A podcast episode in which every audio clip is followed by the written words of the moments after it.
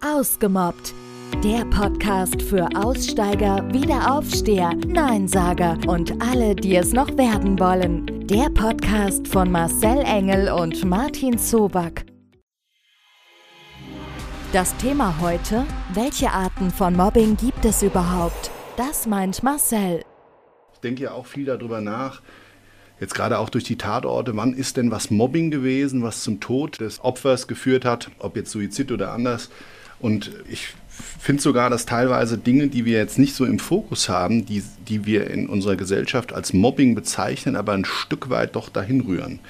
Die sind auch in, in, in Glaubensrichtungen zum Beispiel zu benennen. Damit ist dann tatsächlich gemeint Religion und äh, Nationalismus, Rassismus. Das sind ja auch Dinge, die grenzen irgendwo an Mobbing oder der, der persönliche Narzissmus eines Menschen. Ja?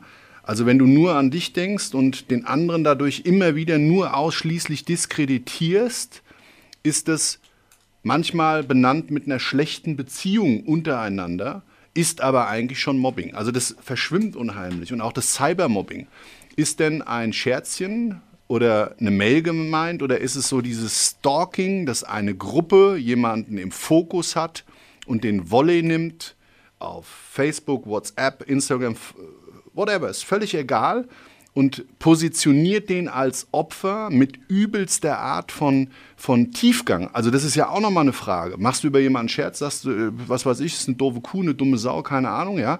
Oder, oder ist fett blöd oder was auch immer. Oder gehst du sogar da über und entwickelst eine unglaubliche kriminelle Energie, indem du eine Fotowelt änderst, also Fake-Fotos publizierst oder, oder, oder. Weißt du, ich meine, die Nummern sind ja so unterschiedlich und extrem hart. Und wir, wir, hören das, wir hören das ja immer wieder. Ich meine, ich weiß nicht, was hast du in den Schulen? Gerade du bist ja der Experte, was, was im Thema Schulen und, und Kindergärten so abgeht. Aus der Nummer bin ich ja eigentlich nur noch als Vater drin. Und was heißt nur? Dann aktiv auch als derjenige, dem es dann von Herzen her trifft, wenn es meine eigenen Kinder treffen würde. Wobei ich sehr wohl in der Lage bin, meinen Kindern die Wertewelt zu vermitteln, dass es keinen gibt, der dich verletzen kann, außer du lässt es zu. Das meint Martin.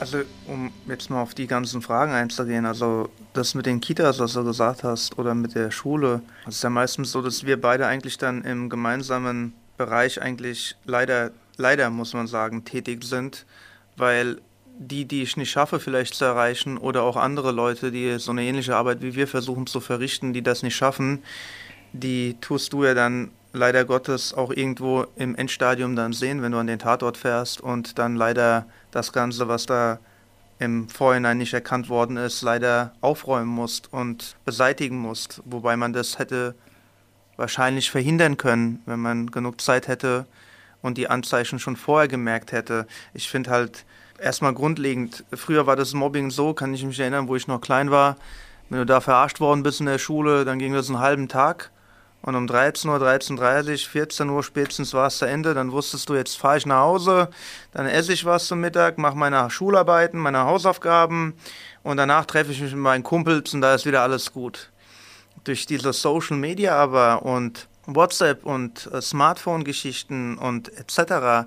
Es ist ja so, dass es mittlerweile zu einem 24-Stunden-Mobbing geworden ist. Ja, mhm. die, du wachst nachts auf und auf einmal findest du irgendwie ein Snapchat-Bild von dir oder irgendein bearbeitetes Bild von dir und du wachst morgens auf und hast schon gar keinen Bock mehr in die Schule zu gehen, weil du sagst, oh Gott, das haben die alle schon gesehen, die werden jetzt nur noch über mich lachen und du musst dich trotzdem zu dem Ort der Schande dann eigentlich da wo du dann schikaniert wirst und total fertig gemacht wirst und noch jeder über dich lacht, du weißt nicht, an wen das Foto alles noch gestreut worden ist, musst du den Mut aufbringen, um dich dahin zu bewegen.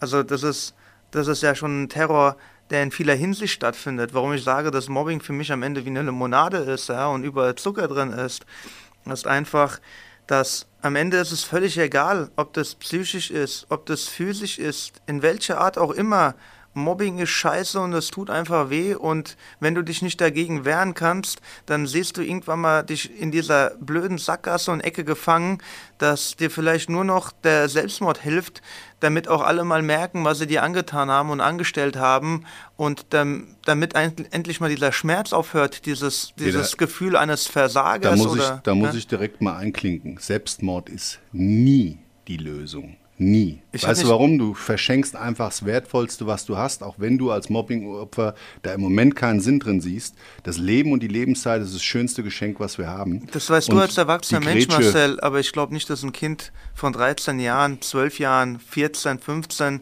weiß, wie wertvoll das Leben ist. Das weißt du als Familienvater, das wissen andere Leute, die eine Familie aufgebaut haben und dass es so viel Lebenswertes gibt und man viele Sachen im Leben verliert und dennoch findet man immer wieder was lebenswert oder was, was das Leben lebenswert macht.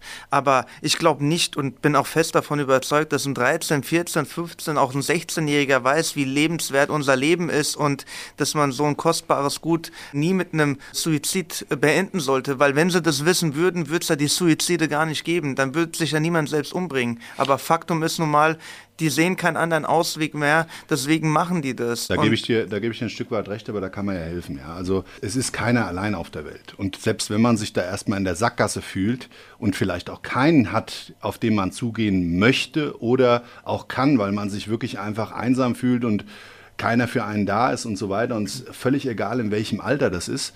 Es gibt trotzdem immer Möglichkeiten, Auswege und die muss man sich einfach erstmal gedanklich diese Türen öffnen. Also alles, was du machst zum Beispiel, ja, mit deiner, mit deiner Arbeit an Schulen und so weiter, hilft dir auch ein Stück weit demjenigen wieder den Lebenssinn zu geben, weil du diese Sackgasse und diesen Ausweg äh, ja noch nicht kennst. Du kennst vielleicht ein Ziel, das du gerne hättest, aber nicht den Weg dahin. Und ich meine, da gibt es ja viele Dinge, die wir tun können, um auch gemeinsam da wirklich aus Sackgassen raufzuhelfen und vielleicht auch die Denkweise, auch bei Jugendlichen und Kindern. Ich meine, du arbeitest mit äh, Kindern und Jugendlichen und ich auch in verschiedenen Bereichen unterschiedlichster Natur. Und gerade wenn ich als Crime Scene Cleaner jetzt schon auch in Schulen war und habe den Kindern darüber berichtet, was eigentlich endgültig passieren kann, wenn man dieses Sozialleben untereinander so überspannt also Mobbing, wann ist das kein Mobbing mehr, wann ist dieser Spaß überschritten und dieser 24 Stunden Psychoterror, den du eben auch so genannt hast. Ja, das ist ja abartig. Du kommst ja überhaupt nicht mehr zur Ruhe und dann irgendwann ist das Gedankenkarussell wirklich in diesem Abwärtsstrudel und dann, ja, bleibt vielleicht nur noch der letzte Ausweg und ich erzähle den Kindern ja wirklich und den Jugendlichen und diesen jungen, erwachsenen Menschen klar und deutlich, was dann passiert ist. Und wie dieser Weg ist und wie schrecklich das ist und was die Menschen drumherum gedacht haben. Und die Opfer denken immer, Mensch, dann wissen mal meine Täter alle, äh, was sie jetzt verursacht haben. Ein Scheißdreck denken die. Die denken da nicht drüber nach, sondern es sind die Menschen, auf die man hätte vielleicht zugehen können oder sollen oder müssen, die man hätte daran teilhaben lassen sollen, ein Stück weit, äh, äh dass die, äh, ich meine, Eltern lieben immer. Äh, der eine mehr, der andere weniger kann es zeigen, aber in gewisser Form äh, bringen wir ja alle unsere Kinder nicht auf die Welt, um, um äh, ähm, ja einfach da nur uns äh, reproduziert zu haben. Doch Martin stellt sich eine weitere wichtige Frage. Ich ja? meine, die nächste Frage an der Stelle ist Marcel, warum dieses Mobbing auch immer wieder, äh, es hat ja einen Ursprung, es findet irgendwo seinen Ursprung. Jemand oder eine Gruppe von Leuten machen jemand ausfindig, dass es für ihn das gemobbte Opfer. Ne? Wenn wir dann ganz mal alt zurückgehen, wahrscheinlich ins Mittelalter, damals gab es einen König und es gab einen Mob. Und der Mob, äh, ich glaube, das kommt irgendwie aus dem Englischen, hat irgendwas mit Macht zu tun und Machtausübung zu tun, hatte also der Mob sozusagen der Pöbel, wie man auch ihn früher genannt hat, die Möglichkeit nicht nur zu pöbeln, sondern mit dieser Pöbelei Macht auszuüben, Druck auf jemanden auszuüben. Ja, ob das auf dem Senat war oder vielleicht selber auf, auf dann den König oder auf irgendjemanden, mag es hingestellt sein. Mittlerweile gibt es dann auch den König und das ist dann derjenige, der gemobbt wird, aber der ist das Königsziel nur noch. Also es ist Ziel von diesen Leuten, denjenigen zu mobben. Häufig erzählen Kinder auch, weil du mich angesprochen hast in den Schulen, ja, es passiert auch während der Schulzeit. Es passiert auch nach der Schulzeit. Es geht dann teilweise in Fußballvereinen, in Basketball, egal wo, das ist nicht der Fußball, jetzt ist generell in Sportvereinen, geht es dann einfach weiter. Da wird das einfach weiter fortgeführt. Manchmal klappt es dann, wenn der Trainer was sagt, manchmal klappt es dann, wenn der Lehrer was sagt gesagt, aber es gibt auch sehr viele Fälle, da klappt es einfach nicht. Ich finde es auch einfach fatal, wenn in unserer Gesellschaft erwartet wird, dass dann irgendwelche Lehrer, die die Aufgabe haben, ihr Wissen an die Tafel einfach zu schreiben, auch den Kindern zu vermitteln und äh, sie zu betreuen, dass die dann automatisch auch noch Gewaltpräventionsexperten sein sollen, die sollen dann auch noch erzieherische Maßnahmen mit reinbringen da, da können wir ausholen bis, bis zum geht nicht mehr, wo wir glauben, dass diese Wurzel und diese Naht beginnt. Aber Faktum ist einfach nur mal, dass es für mich im Mobbing kaum Unterschiede gibt, weil egal welche Form von Mobbing, wie ich schon jetzt schon, wahrscheinlich mich jetzt schon wieder wiederhole, einfach wehtut. Und Es spielt keine Rolle. Klar lieben Eltern, klar lieben Freunde jemanden und man merkt erst, was man verloren hat, wenn es nicht mehr da ist. Das kennen wir alle. Ob es aus Beziehungen ist, mit einer Arbeitsstelle, mit einem Sport, den man geliebt hat, den man vielleicht aufgrund aus einer Verletzung nicht mehr machen kann, weil man zu übermütig war oder sich zu viel zugemutet hat. Da gibt es so viele sicherlich präsente Beispiele, die man nennen könnte. Nur das würde dann auch darin enden, dass wir mit diesem Thema auch wahrscheinlich wortwörtlich nie enden würden, weil das Thema einfach ständig vorhanden ist und es ständig auch immer wieder passiert. Und wir erwarten immer noch, dass in der Schule es Lehrer schaffen, das Problem aufzulösen. Aber das kann nicht die Aufgabe von jemandem sein, der sich nicht tagtäglich damit beschäftigt. Das Thema ist viel zu komplex dafür. Also Fakt ist ja definitiv, Mobbing fängt bei zwei Gruppen an, dem Täter und dem Opfer. Und niemand muss Opfer sein. Es gibt Wege daraus, kein Opfer zu sein. Und es gibt Wege daraus, aus einer bereits vorhandenen Opferrolle, aus dieser Sackgasse und diesen, dieser Traurigkeit und diesem Schmerz herauszufinden. Du hast doch gesagt, die Kinder verstehen das nicht mit dem Suizid, was wir geschenkt bekommen haben und wie sehr das Leben lebenswert wäre.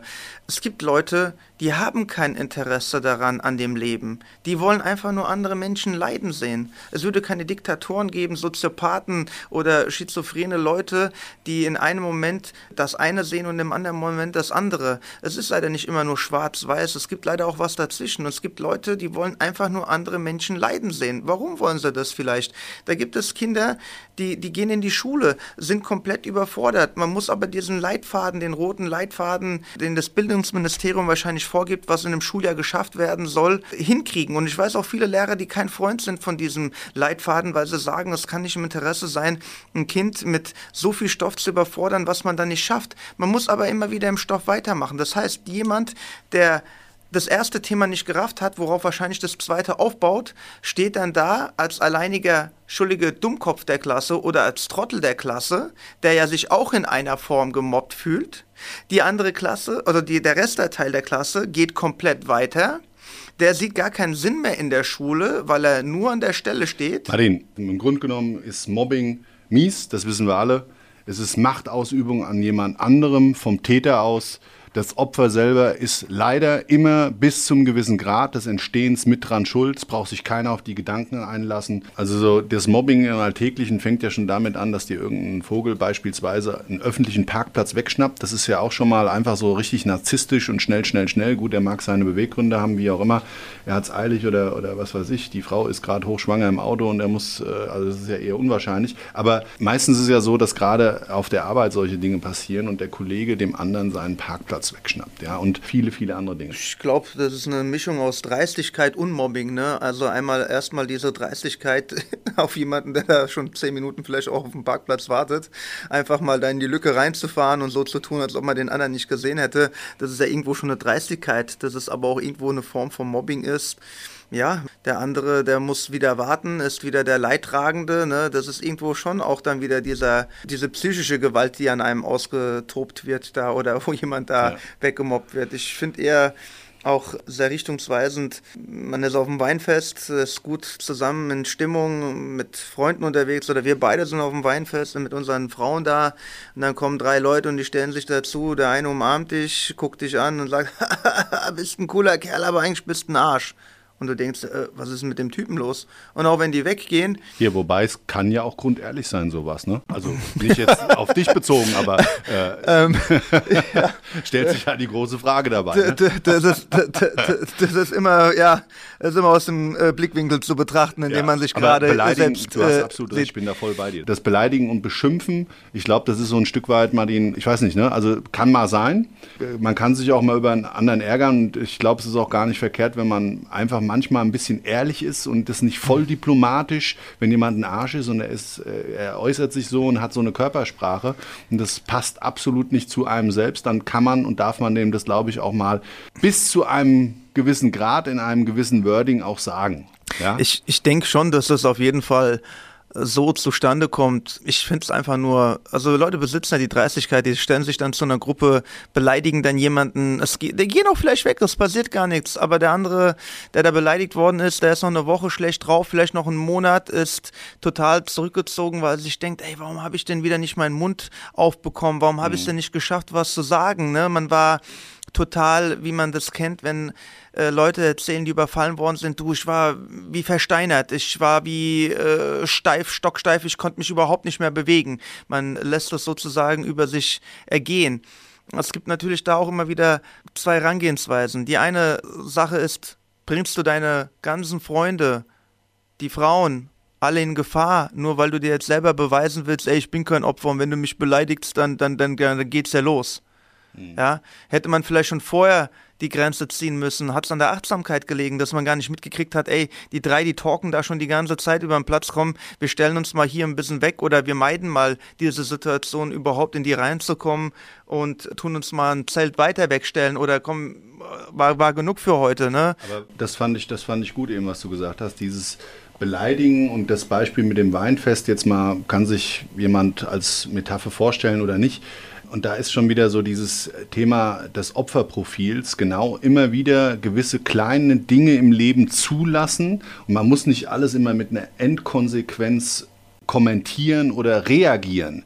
Aber man muss sich schon dessen bewusst sein, was man im Leben für sich in seiner, in seinem äh, Kreis dessen, so seine Zone, ja, die man sich so aufbaut als Schutzzone, was man dafür noch als richtig oder falsch empfindet. Und wenn sich das nicht gut anfühlt, dann ist auch ein Beleidigen und vielleicht auch eine Kleinigkeit für jemanden, ohne dass der jetzt wirklich da nah am Wasser gebaut ist und die Tränendrüse da äh, jedes Mal drückt, sondern das ist dann wirklich so ein Problem, dass das schon auch Mobbing sein kann und für den anderen so empfunden wird. Das heißt nicht, dass man selber nichts mehr sagen darf zu jemand anders. Und ich hatte es ja schon mal gesagt, wenn jemand ein Vogel ist und der passt nicht zu einem und man kann sich gegenseitig nicht riechen, dann kann man sich entweder aus dem Weg gehen oder man sagt dem anderen das.